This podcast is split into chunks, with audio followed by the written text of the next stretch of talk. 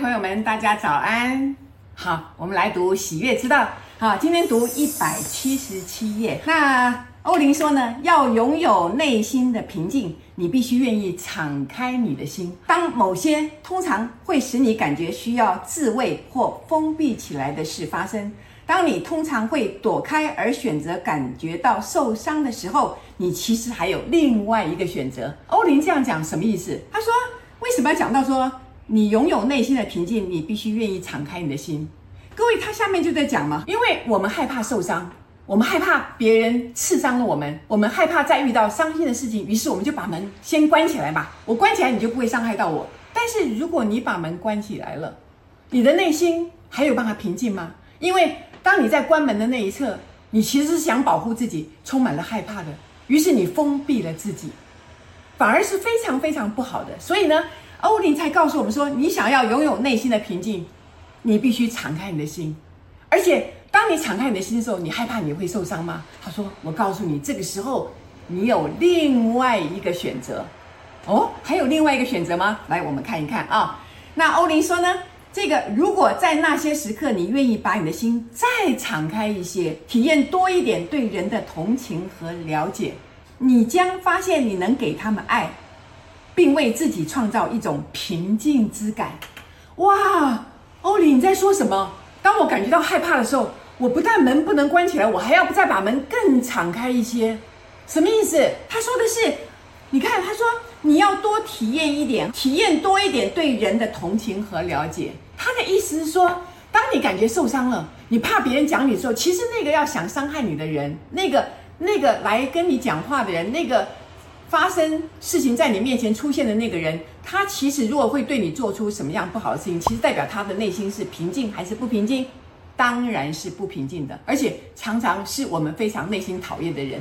所以呢，这个时候你就要了解，这个人会对你这样讲。一方面，这个外面的这个境况是我们自己创造出来的，是我们自己吸引来的。那另外一方面，你也知道说啊，这个人他刚好这个也处在一个不平静的状态，所以被我吸引来了。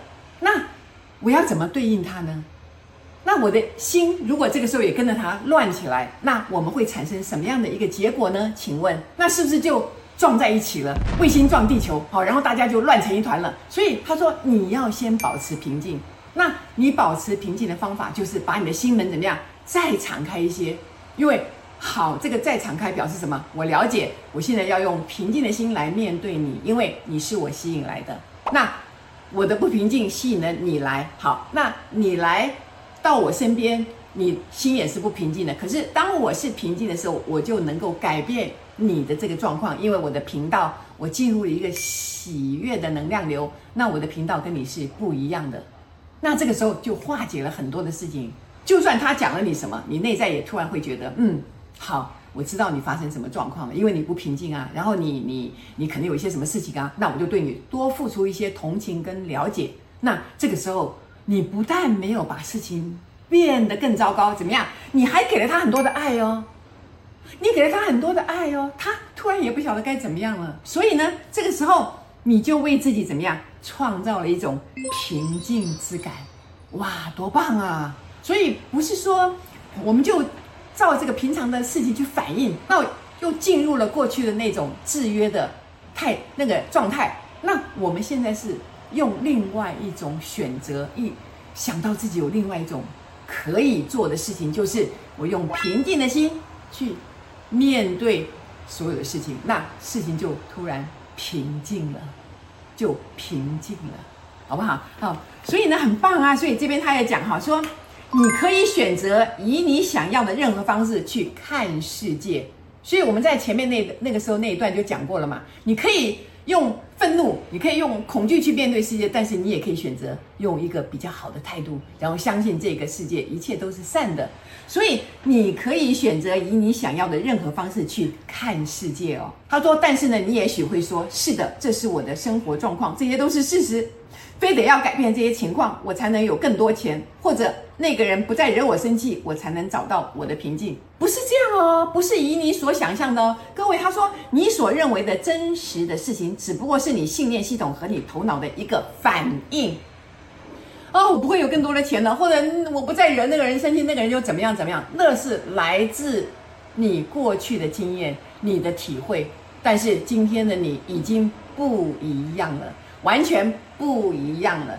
你可以有另外一个选择，你选择回来爱你自己，相信你自己，然后同理对方。好，所以呢，这个时候他说，如果你选择体验内心的平静，不管怎么样，你都能改变你现在认为真实的每一件事情哦，改变每一件你认为真实的事情。所以没有事情是真实的，是你的心幻化出来的。当你改变了态度，你看这个世界完全不一样了。所以。没想到这个世界这么大，这些事情跟我都好像没有关联。可是当我很恐惧的看待它的时候，它就恐惧。可是当我改变了我的信念，我居然改变了世界。小小的我居然改变了世界，因为你的体会不一样了。你看你多厉害，哇，好棒，对不对？我们是有能力改变我们的现状的。所以翻过来看一百七十八页，他说，宽恕对内心的平静是必要的。如果你过去对某些人怀恨或感觉不好，你能在几分钟之内就原谅他们，并且忘掉这件事情哦？哇，真的是这样。他说，比如某个人没有回你电话或者信件，或者亏欠了你什么，或严重伤害你的心，如果你宽恕、忘怀、不执着，就可净化自己的能量。所以有的时候我们感觉一件事情好像粘在那边了，就卡住了，不可能化解了。可是突然你一个转念。你明白很多事情是怎么发生，你明白那个人他活得不平安，他比你更痛苦的时候，你突然有一种慈悲出来，那种当下的原谅，居然改变了整个事情的看法。他说，内心的平静意味着放掉对任何事情的执着，不管是要一个人照你的想法去做，或者要这个世界照你的期望去运运行。当你放掉那些执着，你将发现你的生活运转。会比你所曾期盼的或计划的更好。他说：“这并不是指你对你生活放弃控制了，而是指你时时刻刻都维持在自己的平静当中。换句话讲，如果你一定要人家怎么做，我要你这个马洗碗就马上洗哦。人家说我等我等下洗，你不高兴，或者你要人家怎么样，那人家没有照你的期望做，你就坚持那样。其实你没有看出来，那是你的顽固。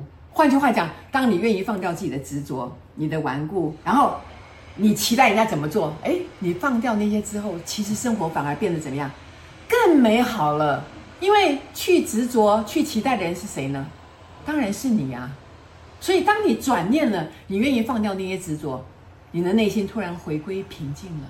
所以境由心转呐，这种事情一讲再讲，一讲再讲。